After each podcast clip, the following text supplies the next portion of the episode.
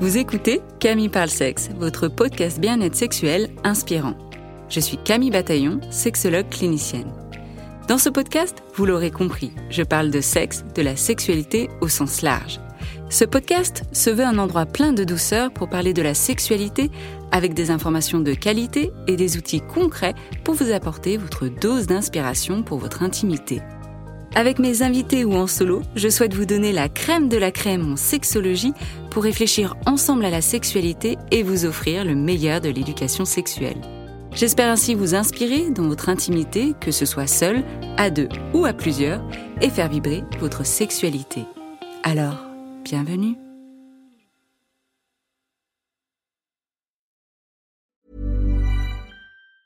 Hey, it's Ryan Reynolds, and I'm here with Keith, co star of my upcoming film, If, only in theaters, May 17th. Do you want to tell people the big news? All right, I'll do it. Sign up now and you'll get unlimited for $15 a month in six months of Paramount Plus Essential Plan on us. Mintmobile.com slash switch. Upfront payment of $45 equivalent to $15 per month. Unlimited over 40 gigabytes per month. Face lower speeds. Videos at 480p. Active Mint customers by 531.24 get six months of Paramount Plus Essential Plan. Auto renews after six months. Offer ends May 31st, 2024. Separate Paramount Plus registration required. Terms and conditions apply if rated PG. One size fits all seems like a good idea for clothes until you try them on. Same goes for healthcare. That's why United Healthcare offers flexible, budget friendly coverage for medical, vision, dental, and more. Learn more at uh1.com. Hiring for your small business? If you're not looking for professionals on LinkedIn, you're looking in the wrong place. That's like looking for your car keys in a fish tank. LinkedIn helps you hire professionals you can't find anywhere else, even those who aren't actively searching for a new job but might be open to the perfect role. In a given month, over 70% of LinkedIn users don't even visit other leading job sites. So start looking in the right place. With LinkedIn, you can hire professionals like a professional. Post your free job on linkedin.com slash people today. Et bonne année 2024 On se retrouve pour le premier épisode de l'année 2024. Voilà, quelques jours, euh, quelques jours post-réveillon. J'espère que vous allez bien. J'espère que vous êtes en santé, que vous êtes en forme mentale et physique pour commencer ce début d'année.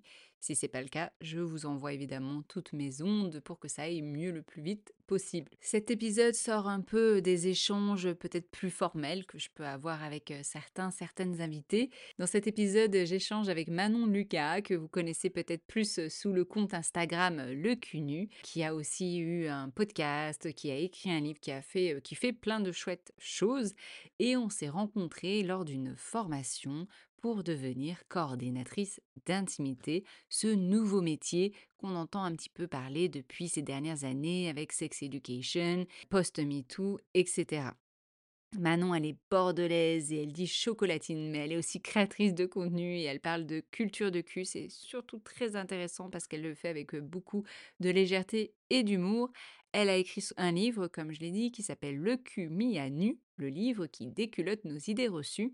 Elle a aussi fait un jeu de société. Bref, Manon, elle fait plein de choses en termes de contenu sexo-éducatif et c'est souvent très pertinent, très intéressant pour l'audience parce que, comme je disais, elle le fait avec humour, légèreté et qualitatif.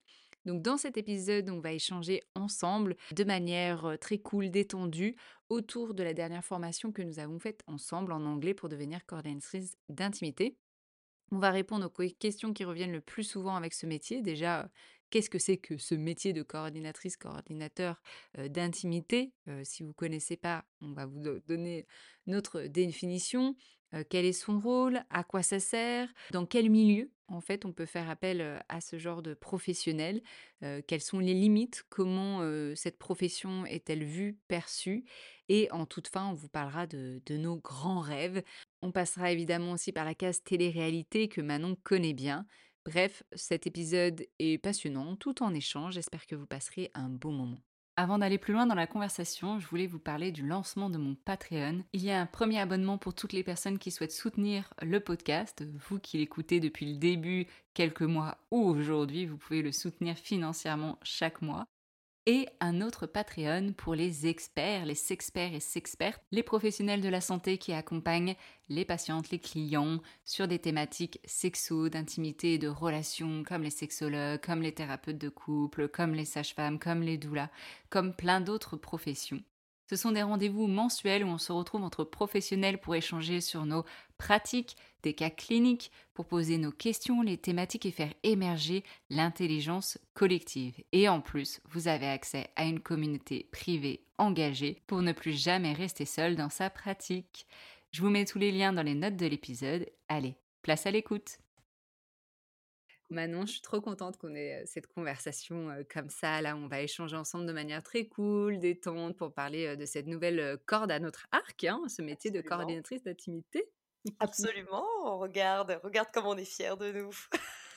on est trop fiers parce que bah, on a suivi cette formation qui était en, anglais. On a encore très peu en France finalement à se former et à faire ce métier de coordinatrice d'intimité. Je pense que mmh. ça doit se compter sur les doigts d'une main.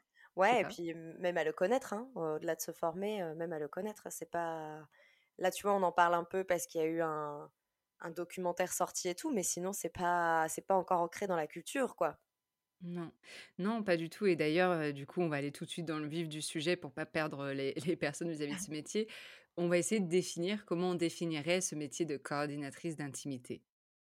Oh, alors, pour moi, le rôle de coordinatrice d'intimité, c'est une personne tierce qui n'appartient ni à la prod ni au performeur, mais qui est là pour s'assurer et, on va dire, installer un climat de bienveillance par le recueil de consentement de chacun et chercher à co-créer quelque chose en s'adaptant aux besoins de chacun et aux demandes de chacun. Donc ça peut être des scènes d'intimité, des scènes de violence, dans du cinéma, dans du théâtre, dans du on, en parlera aussi, mais dans de la mmh. pornographie.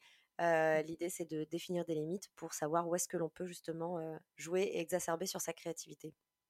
Mais génial, quelle définition Je me dis, mais qu'est-ce que tu veux que j'ajoute de plus? Oh, j'ai même pas révisé Arrête Arrête Arrête, Ouais, voilà, non, mais c'est un peu ce qu'on nous a... En fait, dans la formation, on nous apprenait justement à, à comprendre cette définition et plus tu la comprenais, mmh. plus tu pouvais, tu, comprenais un peu comment tu devais travailler en fait.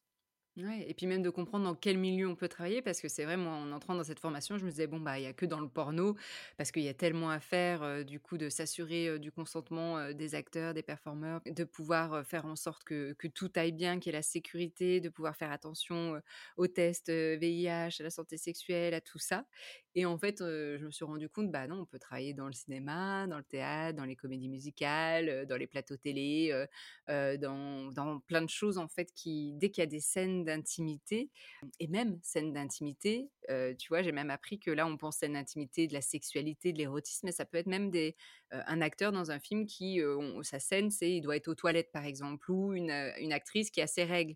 Eh bien, c'est une scène d'intimité aussi. Ah ouais, complètement. Et tous les, tu vois, je sais plus, c'était une des élèves qui en parlait, les scènes avec les, les médecins légistes, et donc il y a un faux cadavre. Enfin, en gros, en gros, je pense qu'on a oublié le, concept, le concept même de l'intimité. Tu vois, on en parle beaucoup dans la mmh. vie en général, euh, mais on a oublié que tous les acteurs du divertissement mettaient leur intimité de côté euh, au détriment parfois de, leur bien-être euh, sur des tournages pendant des scènes comme ça, peu importe ce qu'on leur demande de faire. Donc l'idée c'est de replacer un peu ça. Mais tu mmh. vois, les, personnes pensent direct qu'on va être dans la, dans la restriction en fait, que l'on va direct mettre que de l'interdit, alors que justement en mettant des limites, tu sais un peu plus sur quoi tu peux jouer. Et si la personne est d'accord pour montrer une partie de son corps, ben justement, on peut imaginer plein de choses autour de cette partie du corps. et je pense justement que ça permet, en réinstallant ça, d'être encore plus, d'être encore plus proactif, quoi, dans ce que tu veux faire, quoi, d'être encore plus efficace, quoi.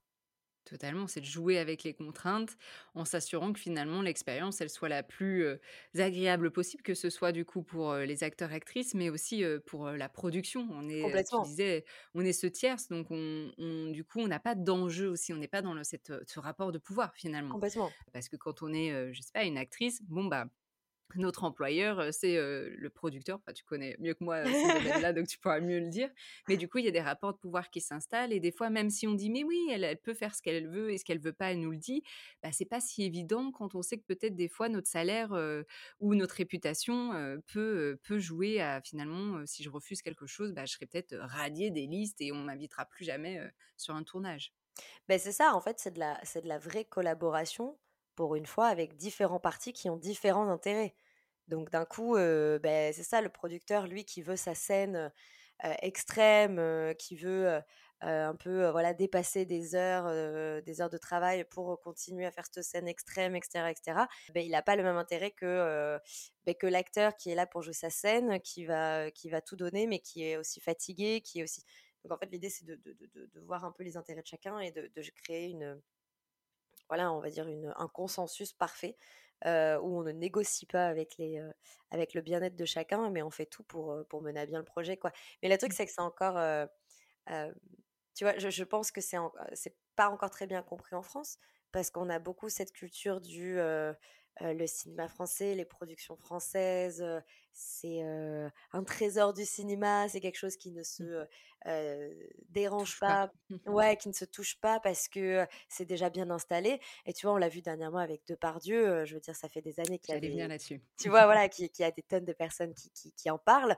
et finalement, c'est juste le militantisme féministe qui a, mis, qui a fini par bouger les lignes. Mais en, en soi, ce qu'on entend là, ça fait des années qu'on en parle et c'est la preuve un peu du côté sacré, tu vois, de, de, ce cinéma, de cette industrie, quoi, tu vois? Mmh oui, en voyant justement plein d'histoires comme ça, bah, comme Depardieu, Gérard Depardieu, où je me dis, mais en fait, il y aurait eu hypothèse, hein, mais est-ce que s'il y avait eu des, des coordinatrices d'intimité ou coordinateurs d'intimité sur le plateau, on aurait pu éviter, on peut éviter des Gérards, c'est-à-dire on peut éviter des experts. Alors bien sûr, les coordinatrices d'intimité sont pas là dans, euh, à suivre les gens aussi en dehors des plateaux, donc parce que des fois ça se passe aussi en dehors des plateaux, mais souvent ça peut se passer même à la vue de tout le monde. Je pense qu'il y a plein de choses qui auraient pu être évitées, rien que des fois de se dire sur un plateau il y a un coordinateur ou une coordinatrice d'intimité c'est aussi prôner finalement le respect, le bien-être, de remettre les choses à leur place et donc des fois de déstabiliser hein, certaines personnes. Ou, comme tu disais, certaines choses on ne touche pas quand on ne touche pas au cinéma français, ou on ne touche pas à tel acteur ou telle actrice. non, il passe au-dessus de, tout.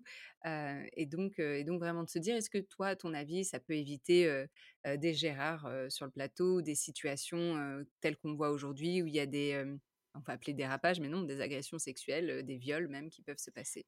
Ben, je pense que Gérard Depardieu, il est devenu comme ça aussi parce qu'on ne lui a jamais rien dit. Je pense pas qu'il ait eu ce comportement.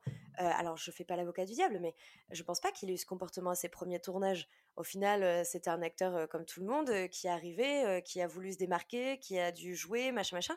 mais à force d'être sur les tournages où tout le monde t'idolâtres et personne ne te dit rien quand tu mets une main aux fesses, quand tu mets machin, tu deviens ce Depardieu que l'on connaît où le mec est mmh devenu complètement out la réalité, out la, ne serait-ce que la bienséance parce qu'il y en a même plus. Enfin, et, tu tombes dans de l'agression parce qu'en fait on t'a jamais dit non et qu'on t'a jamais dit ce qui, ce qui voilà là où il fallait t'arrêter en fait te met des limites.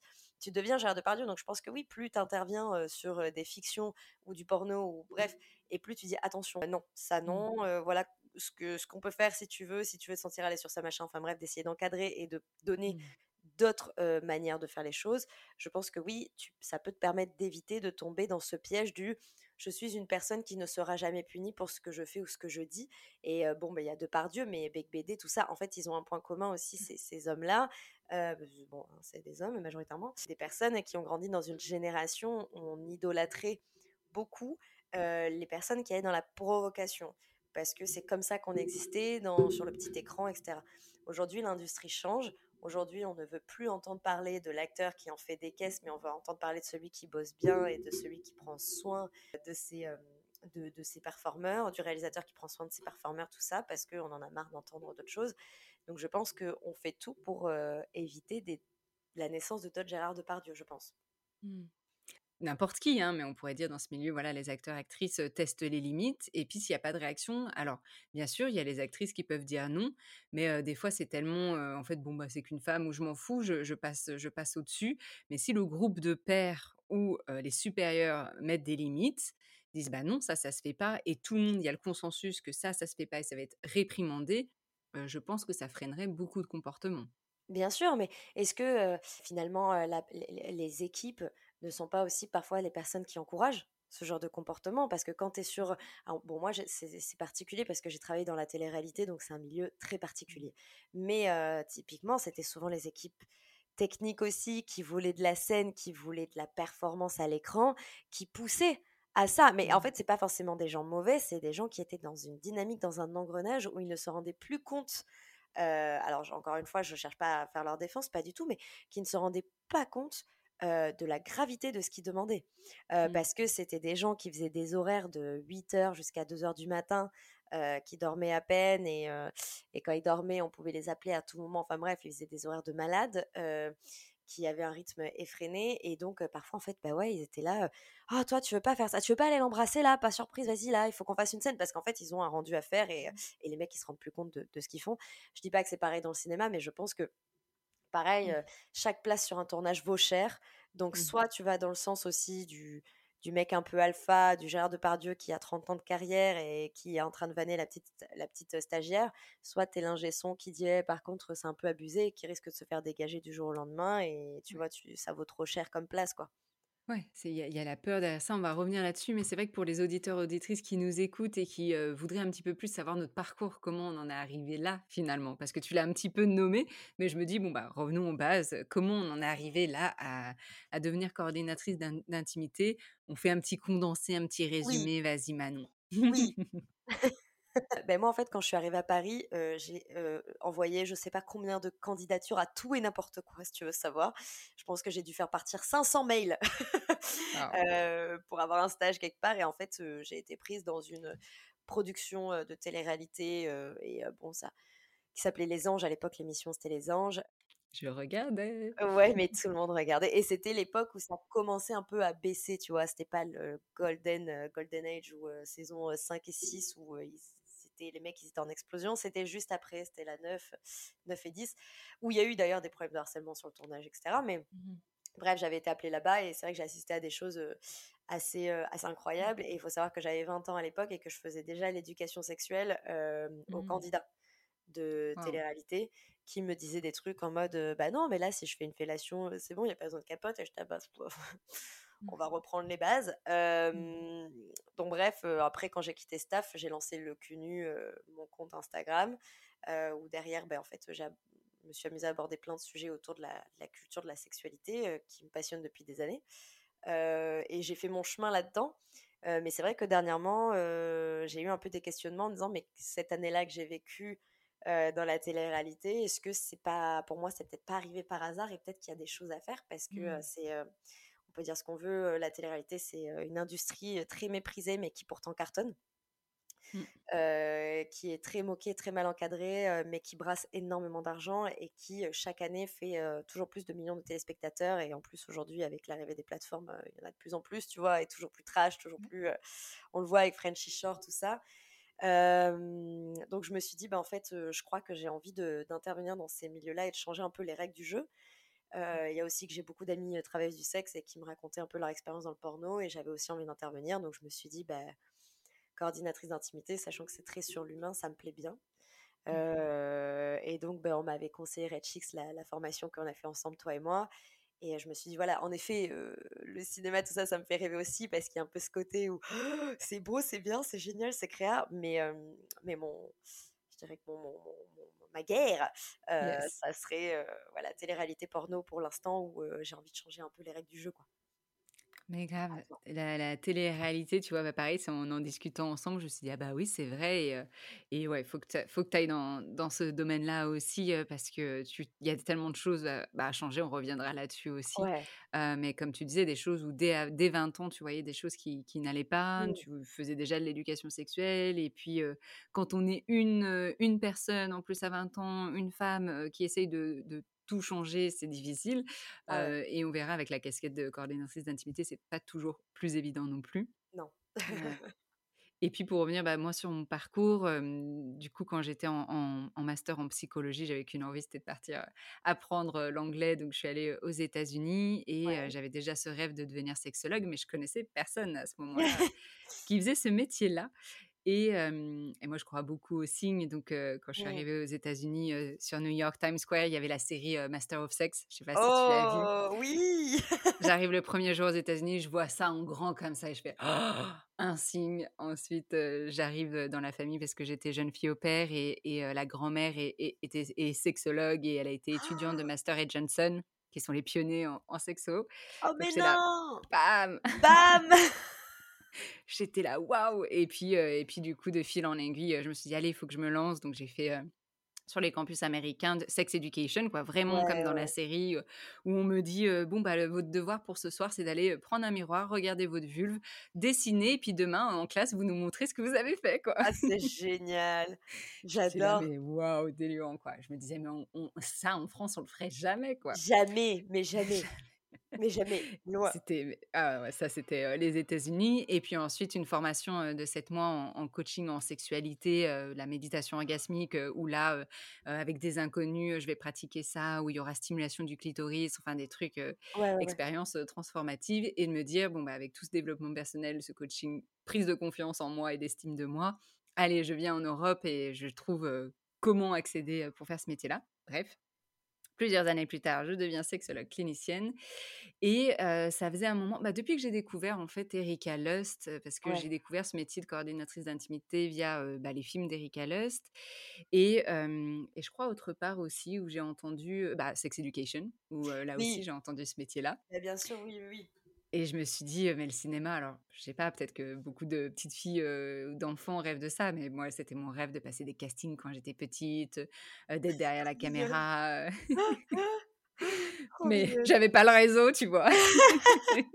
Écoute, j'ai pas percé. J'ai pas percé, j'ai pas heu, percé. Il y avait le talent, mais il me il y manquait avait réseau. la vie t'a envoyé 1000 signes pour que tu deviennes sexologue. Je veux dire, au bout d'un moment, ils ont dit: Ouais, «Tu veux des signes? Écoute, on va te le mettre sur Times Square et tu vas comprendre qu'il faut arrêter les castings et être sexologue pour sauver une grave, partie du monde» et voilà, tu vois? Tu tu fais très Ouais bien. et donc heu et la coordinatrice d'intimité, bah, c'est un peu associé encore plus ces 2 passions, tu vois? La sexo et puis à le métier, heu, le métier, cinéma, acting et même, heu, autre, hein, théâtre. J'ai fait Mmh, du mmh, théâtre mmh. aussi donc voilà et je me suis dit puis de fil en aiguille, j'ai été invitée par, heu, Izzy qui, qui fait cette formation-là pour participer à son podcast et c'était en plus à la période où je me disais: «Tiens, j'aimerais bien faire une formation mais j'en trouvais pas». Ouais. Bah, c'était dur à trouver, on est d'accord, hein? Ouais, on est d'accord, c'était hein? dur. Ouais, ouais. Heu, en français, laisse tomber, mais en anglais, Ah c'était dur c'est dur déjà. et et elle m'invite sur son podcast, puis je fais des recherches évidemment sur qui elle est et là je fais: «Mais bordel, elle propose une formation sur l'intimatrice de coordinatrice d'intimité!» exactement et donc bam, bam, bam, paf, j'étais là. bim!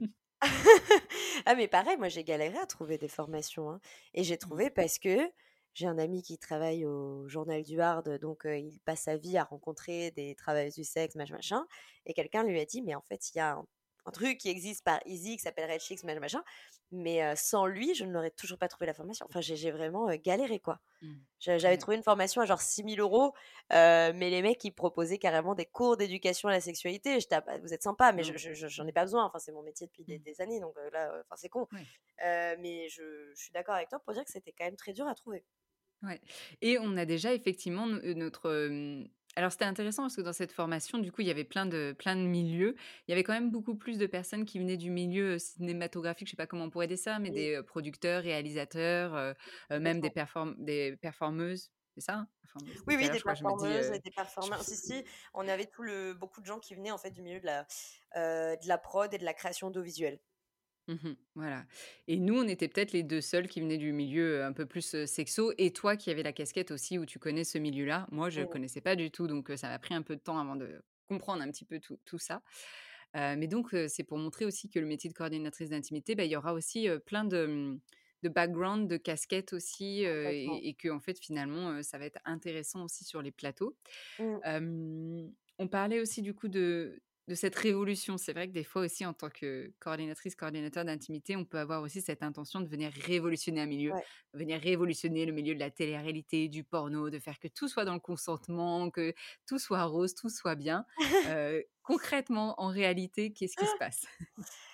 Bah, f en réalité, c'est que encore une fois, il faut être enfin, tu vois, c'est pour ça que parfois quand on faisait de la des exercices théoriques, on essayait aussi d'être terre à terre. C'est que, souvent alors il y a il y a des prods qui veulent sûrement être éthiques, hein, il y en a sûrement beaucoup, mais il y a aussi beaucoup d'intérêt marketing.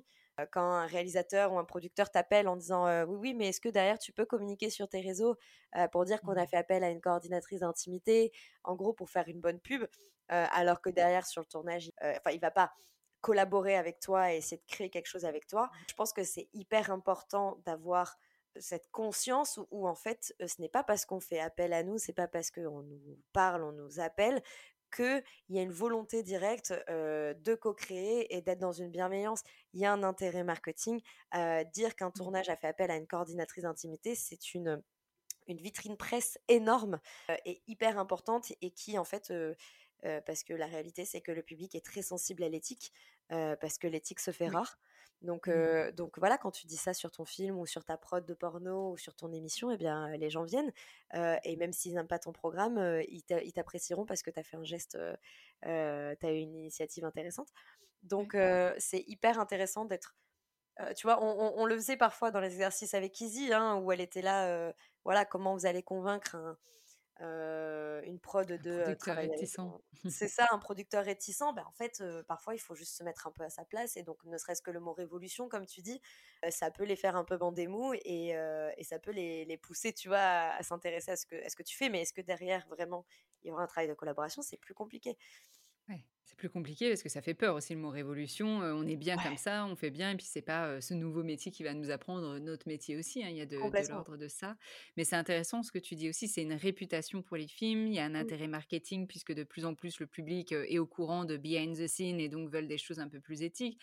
Même rien que tu vois, de se dire sex education, il y a des xan coordinatrices d'intimité, on se dit: «Waouh, mais trop bien!» donc ils sont vraiment dans le respect. Je pense que ça aide aussi, à tout ça, bah, déjà la qualité, je pense aussi, mais indirectement de se dire: «Waouh, je regarde quelque chose où je me dis, ça a été vraiment pensé en détail». Mais effectivement, bah, on en parlait en off où j'avais été contactée évidemment par un un Mmh. producteur qui voulait, une coordinatrice d'intimité et de par nos échanges, en fait, je voyais très bien qu'il voulait pas vraiment collaborer, avec moi, ni même que les actrices avaient envie de collaborer avec une Ouais. coordinatrice d'intimité. Donc en gros, quel était mon rôle? Si ce n'est juste d'avoir le nom, «Ah, on a une coordinatrice d'intimité, c'est génial, on valide» et bam Ouais, c'est l'enfer. C'est l'enfer parce que toi, Mmh. ça te met en ça te met en porte-à-faux, tu as En envie échec. croire, en Mmh. échec et en fait, tu vas comme tu as dit en off, tu vas donner beaucoup d'énergie, ça va te pomper tellement, heu, de temps, d'énergie, de qu'en fait, tu vas être vidé et que derrière, tu es pas certaine, que le travail ait été fait de voilà, de manière efficace et heu, comme comme tu comme tu tu tu souhaiterais le faire et comme tu penses qu'il est préférable de faire. C'est un peu après, c'est comme tous les métiers qui ém qui émergent, tu vois? Heu, en France, c'est très récent par les coordinations d'intimité. Aux États-Unis, au Royaume-Uni, c'est déjà un peu plus installé. Je crois même qu'au Royaume-Uni, il y a des productions qui ont des aides financières quand ils font appel à des Mmh. coordinateurs et coordinatrices d'intimité. Donc c'est pour te dire combien les mecs, ils ont beaucoup moins de temps que nous et Ils ont compris le game aussi. Ils ont compris le game et nous, on est toujours là: «Mais Gérard Depardieu, il est pas si méchant», donc voilà, c'est super. Ou j'ai pas de budget, je ou j'ai pas de budget, donc désolé donc tu es là, beh, super. Non, ça ça met encore du temps et donc forcément, heu, c'est compliqué, pour le public parfois de comprendre, c'est compliqué pour les productions de comprendre et c'est compliqué pour nous de comprendre aussi que, tout ne sera pas rose et que parfois on va nous mettre des des des petits croche-pattes et que, ton nom ou ton travail pourra être utilisé aussi à mauvais escient parce que, ça reste très, très nouveau et que et que tout est possible encore. Ça reste nouveau, le métier aussi peut être mal vu. Attends, j'écoutais un podcast justement là-dessus et c'était quoi l'histoire? Heu, qu'en fait, ils avaient invité une coordinatrice d'intimité sur un plateau, heu, un plateau, un programme télé Ouais. et qu'en gros, heu, elle avait pas laissé faire et c'était, tout à son honneur, une une scène qui se passait, sauf que la production était pas d'accord et ce qu'ils ont fait, c'est qu'ils ont enfermé dans les toilettes la coordinatrice d'intimité. Mais ça va pas!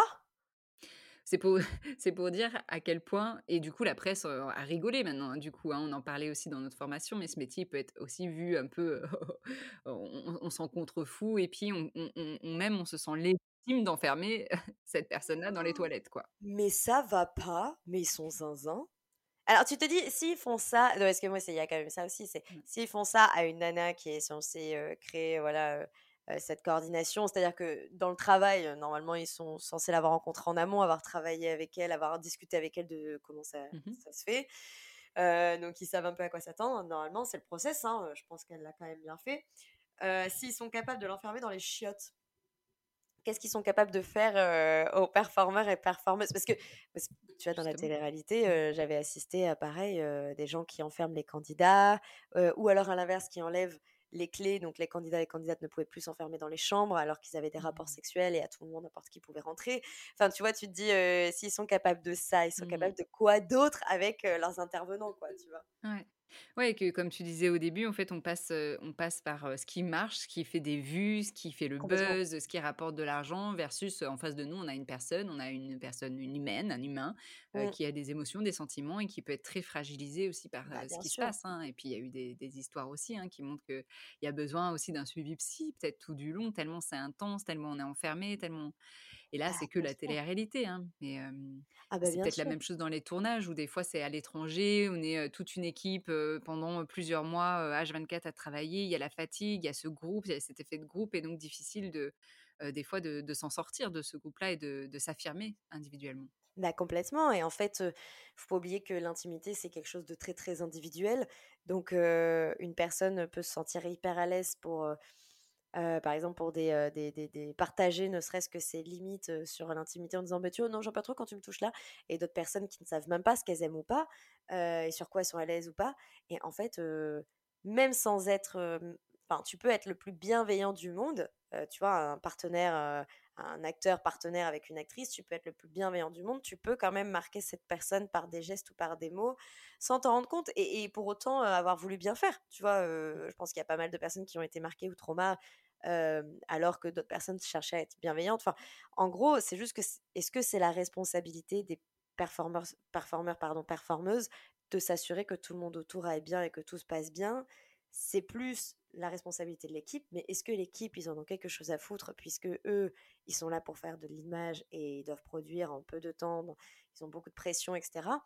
Heu, encore une fois, c'est un conflit d'intérêts et donc, beh, on peut pas s'assurer que tout le monde vive bien l'expérience, quoi. Tu vois? C'est Mmh. compliqué, en fait. Donc c'est normal de donner ça à une personne tierce, en fait. C'est plutôt, je trouve ça plutôt logique. Mais si tu en arrives à enfermer la personne parce que tu t'entends plus avec elle, c'est que de toute évidence, il y a un problème dans la collaboration et donc ça va se ressentir dans le projet, tu vois? Ouais. Voilà, donc c'est Dans la confiance, con. la communication, la collaboration, donc c'est, contre contre-productif. Mais ils sont Hem, je te jure, non mais c'est peut-être aux États-Unis aussi, ouais. Mais bon, ça pourrait se passer, enfin, tu tu vois, on entend de tout et donc évidemment que ça peut se passer aussi, en France. Mmh, comment, à ton avis, on peut faire en sorte de sensibiliser, d'une part, l'équipe, de production, c'est-à-dire, d'être en confiance avec nous, de comprendre notre rôle, et d'être même, nous prendre, voilà, nous dire: «Oui, venez» et cetera et en même temps aussi, bah, les acteurs ou les travailleuses du sexe ou les performeuses, j'ai le mot en anglais à chaque fois, à nous faire confiance aussi. Parce qu'il y a de ça aussi, hein. Des fois, il peut y avoir la production qui nous veut, mais pas, mais pas l'équipe et inversement, des fois, ça peut être l'équipe et pas la production. Comment on peut, sensibiliser, ces Bah, 2 ces 2 audiences? je pense que déjà si tu pars avec l'idée en tête, enfin, en ayant conscience que, c'est possible que les gens ne veuillent pas collaborer parce qu'encore une fois, ça les sort, d'une zone de confort qui ne voilà, qui qui enfin, un truc qu'ils ne connaissent pas, hein. Je veux dire, notre métier, on arrive, on pense que tout le monde va être d'accord, mais c'est pas le cas et que tout le monde va comprendre et tu as raison, hein, c'est pas le cas. Je pense que déjà si on part avec ça en tête, on s'arme un peu plus, de temps et de patience, pour prendre le temps d'échanger avec ces personnes et de de de montrer que, encore une fois, on s'adapte au rythme de chacun, on s'adapte aux envies de chacun et que l'idée, c'est de co-créer ensemble. La sensibilisation, pour moi, elle passe, déjà par un face à face avec une personne parce qu'on n'a pas tous la même manière de comprendre les choses et de les comprendre, heu, de les comprendre, pardon et de les écouter. Donc déjà Comprendre et comprendre. comprendre et comprendre. Note, c'est hyper important comme phrase, comprendre et Ouais. comprendre. Mais il y a peut-être de 2 manières de comprendre, hein. Voilà et il y a d'autres manières de comprendre du coup. Heu, non, et d'écouter parce qu'en fait, certaines personnes vont vont vont vont mieux, capter ce que tu fais parce que tu as pris le temps de leur expliquer. D'autres vont capter parce que tu leur montres directement, parce que tu es plus con dans le concret. Donc c'est en s'adaptant à chaque personne et ça passe aussi par une communication beaucoup plus large où, la chance que l'on a aujourd'hui, heu, qu'il y avait pas il y a 50 ans, enfin même moins, c'est qu'on peut utiliser des médiums, plein de différents médiums pour expliquer ce que l'on fait, pour essayer de le de le comprendre. Ça peut passer direct par les écoles de cinéma, comme par les réseaux sociaux, comme par, être dans des cours de théâtre et montrer en fait, comment on peut changer le game. Donc pour moi, il y a différentes manières de faire, mais encore une fois, il faut aussi avoir, conscience que ça va prendre du temps. Parce que Mmh. ça demande énormément d'énergie aux gens. Comprendre qu'on peut faire les choses différemment, surtout s'ils sont dans l'industrie depuis des années, et que c'est pour leur bien. Et et je Mmh. pense que dans certains milieux, ils ont pas l'habitude que ce soit pour leur Mmh. bien. Et donc, ils se méfient et c'est normal. Et tu vois, j'ai encore parlé il y a quelques jours à une candidate de télé-réalité. quand je lui ai expliqué ce que je voulais faire, elle était là, mais moi, j'ai pas envie que tu me que tu viennes me voir et que d'un coup tu dises bah arrête d'embrasser tel machin. Je, mais c'est pas du tout ce que j'ai prévu de faire. Mmh. T'as pas compris. Je vais pas Mmh. t'interdire de faire des choses. Au Mmh contraire, je vais t'inciter à en faire, mais plus dans une manière que tu as envie de faire en fait, tout simplement. Donc, donc c'est normal que que des gens. Et de toute façon, on aura des personnes contre. On aura des personnes. Qui ne voudront pas. C'est pas grave. mais ça peut être bien d'ailleurs de, de dépenser un peu plus de temps et d'énergie pour essayer de comprendre ben, où sont leurs freins et être un peu plus, peut-être un peu plus concret quand on, est, quand on essaie d'expliquer les choses aussi. Parce que c'est vrai que ça fait très théorique hein, comme métier hein, quand tu l'exposes comme ça. Oui, et puis ça peut faire peur et c'est ça passe beaucoup déjà par, l'éducation, mais ça me fait penser au métier de psychologue, de sexologue qui où il y a Complètement. beaucoup de réticence aussi à consulter, donc ça passe beaucoup, je le vois depuis qu'il y a de l'éducation là-dessus, bah, il y a eu quand même, une certaine vague de personnes qui arrivent à consulter. On n'a pas encore, il y a pas encore une autre vague qui est qui est un peu encore réticente, mais c'est normal et c'est la même chose pour ce métier-là où je pense que ça va passer déjà par l'éducation pour informer sur ce qu'on fait, qui on est, nos limites aussi.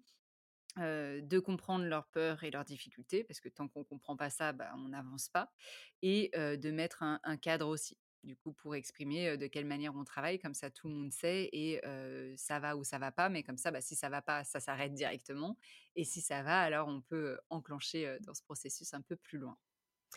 Mais bon, soyons réalistes, il y a la théorie, la pratique. Et ça met du temps. Et tant mieux s'il faut mettre ce temps-là. Euh, mais au moins, déjà, il y a, il y a une volonté, en tout cas, d'essayer d'installer le truc. Et je trouve ça, je trouve ça assez beau parce que quand on y pense, MeToo, c'était il n'y a pas si longtemps. Euh, Mmh. à échelle de l'histoire humaine, euh, on vit une révolution euh, Mmh. sociale énorme euh, qui est très très rapide grâce euh, tu vois, à tous les médiums. Mmh. Euh, et je pense qu'il faut parfois être tolérant avec le, avec le temps et avec euh, est-ce que les gens ont réellement envie de comprendre dès le départ, est-ce que les gens ont vraiment envie de s'investir autant que toi, quoi, tu vois? Mmh Ouais, donc faut aller là aussi où les gens sont déjà, Mm, persuadés et convaincus au début mm, et puis ensuite, amener les autres doucement, sur ce chemin-là. Mais il y a tellement à dire, je voudrais qu'on parle peut-être là, pour pour terminer, sur ce ce cet épisode, mais nos grands rêves dans ce métier-là ou dans ce domaine-là?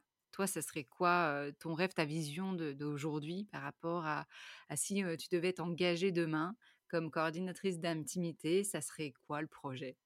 Ah, donc quel type de projet? Ouais. Euh, bah, tu vois, je, pour l'instant, mon rêve est vraiment bloqué sur la télé-réalité puisque c'est un, un milieu qui m'a marqué euh, et pas dans le bon sens.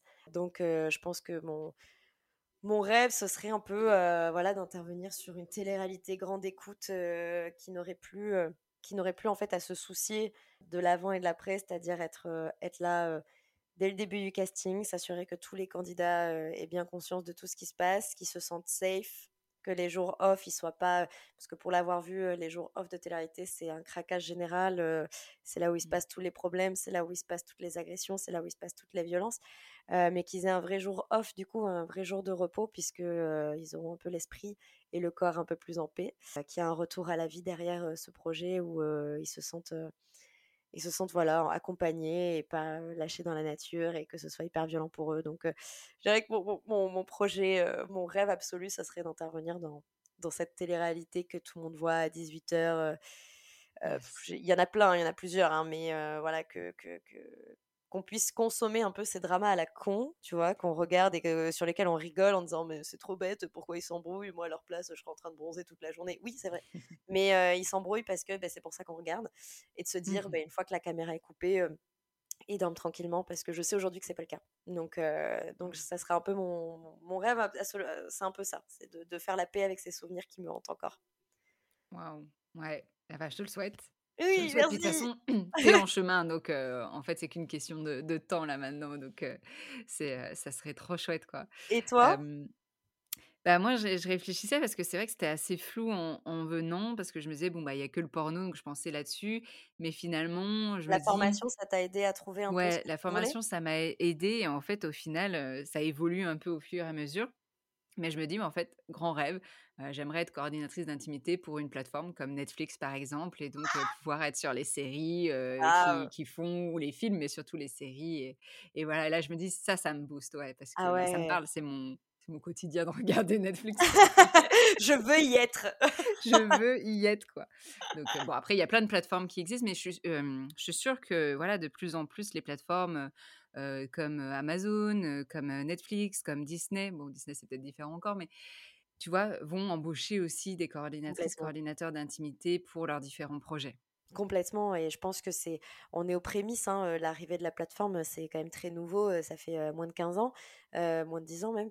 Donc donc forcément ces ces ces ces plateformes-là, ils vont devoir, s'entourer de professionnels puisqu'ils produisent à une vitesse folle. Ils sont obligés de s'entourer de personnes, compétentes, quoi.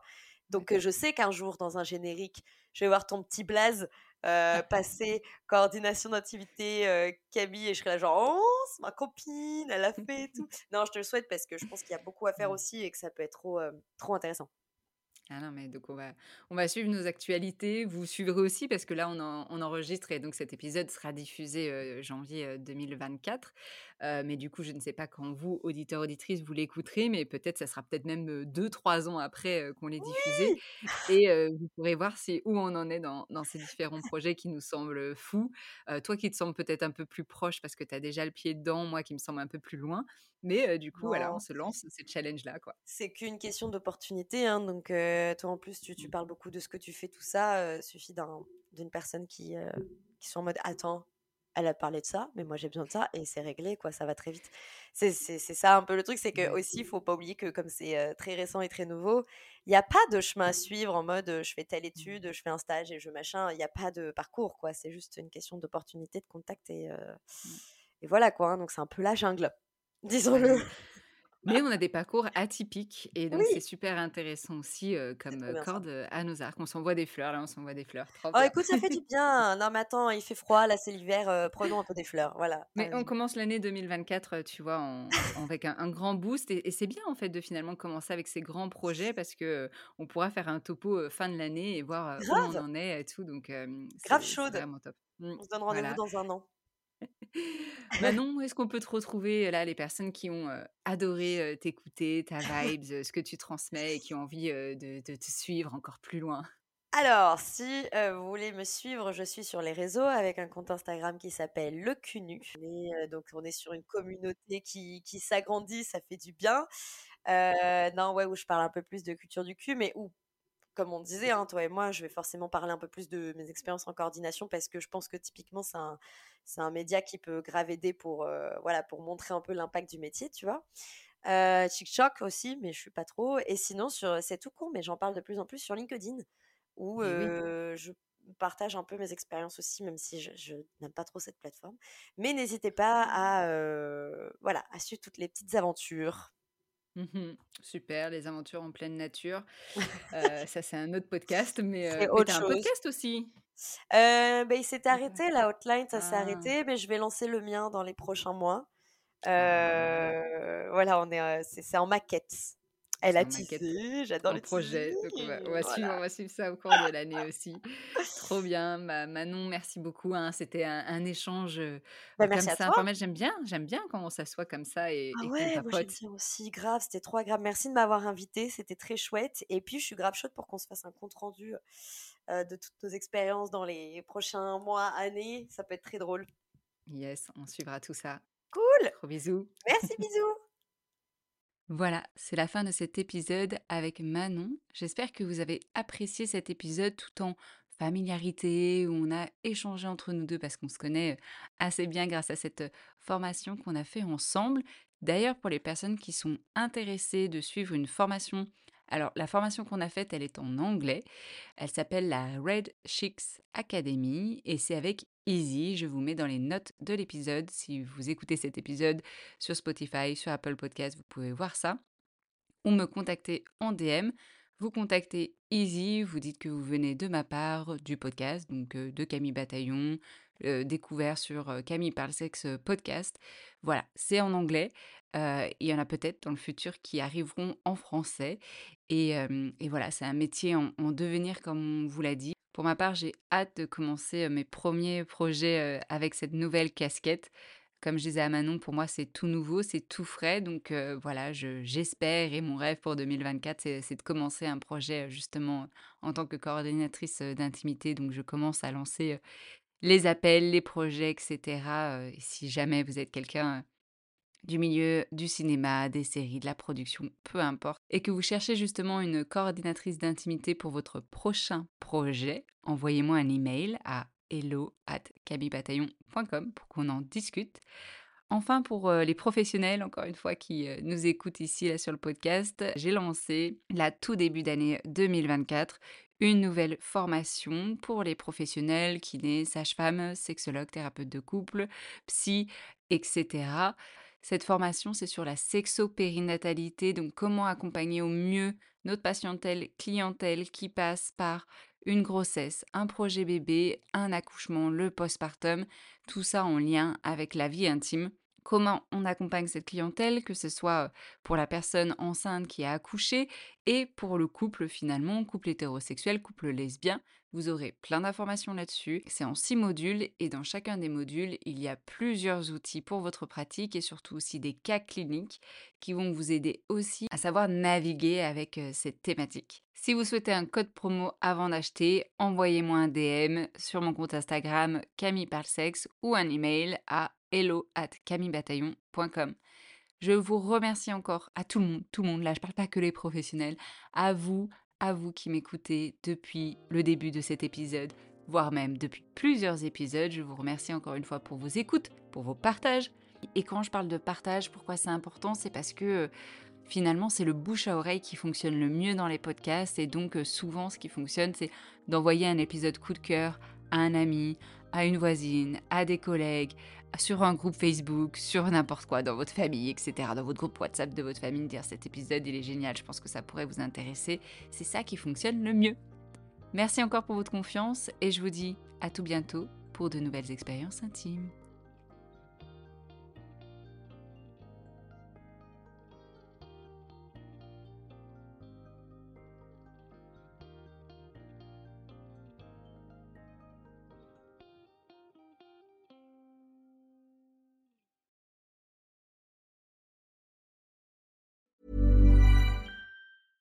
Ever catch yourself eating the same flavorless dinner three days in a row? Dreaming of something better? Well, HelloFresh is your guilt-free dream come true, baby. It's me, Kiki Palmer. Let's wake up those taste buds with hot, juicy pecan-crusted chicken or garlic butter shrimp scampi. Mm. Hello Fresh. Stop dreaming of all the delicious possibilities and dig in at HelloFresh.com. Let's get this dinner party started. Planning for your next trip? Elevate your travel style with Quince. Quince has all the jet setting essentials you'll want for your next getaway, like European linen, premium luggage options, buttery soft Italian leather bags, and so much more. And is all priced at 50 to 80% less than similar brands. Plus, Quince only works with factories that use safe and ethical manufacturing practices. Pack your bags with high-quality essentials you'll be wearing for vacations to come with Quince. Go to quince.com/pack for free shipping and 365-day returns. Mom deserves the best, and there's no better place to shop for Mother's Day than Whole Foods Market. They're your destination for unbeatable savings, from premium gifts to show-stopping flowers and irresistible desserts. Start by saving 33% with Prime on all body care and candles. Then get a 15-stem bunch of tulips for just $9.99 each with Prime. Round out Mom's menu with festive rosé, irresistible berry chantilly cake, and more special treats. Come celebrate Mother's Day at Whole Foods Market.